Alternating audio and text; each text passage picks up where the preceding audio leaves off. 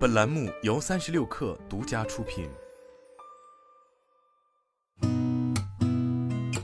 八点一刻，听互联网圈的新鲜事儿。今天是二零二三年六月二十一号，星期三，早上好，我是金盛。极客通过官方 App 发文表示，近期收到部分用户对极客 X 的电池生产厂商进行询问。针对用户的问题，极客方面回应，极客 X 搭载的动力电池为极客级新电池包，所用电芯来自不同供应商。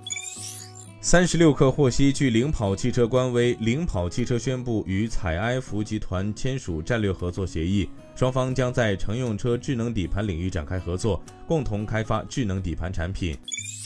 百家云召开线上发布会，发布了全新的 AIGC 产品市场 E。据介绍，市场 E 包含文案生成、内容发布、传播分析、舆情监测、知识库、体验中心六大功能板块，能够帮助中小企业市场推广、营销工作降本增效。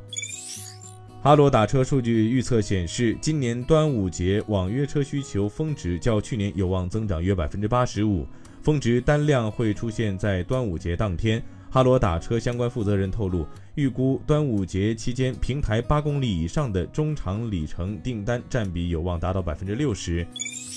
全球第四大汽车制造商 Stellantis 和富士康集团周二宣布，将创办一家合资公司，向汽车行业销售半导体。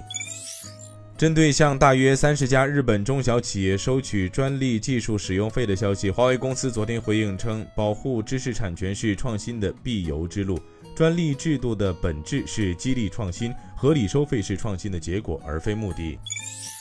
知情人士称，谷歌正在印度寻找供应商组装 Pixel 智能手机，已同印度本土科技公司 Lava International、Dixon Technologies 和红海旗下富士康子公司 Barrett FIH 开展早期对话。今天咱们就先聊到这儿，我是金盛，八点一刻，祝您端午安康，咱们节后再见。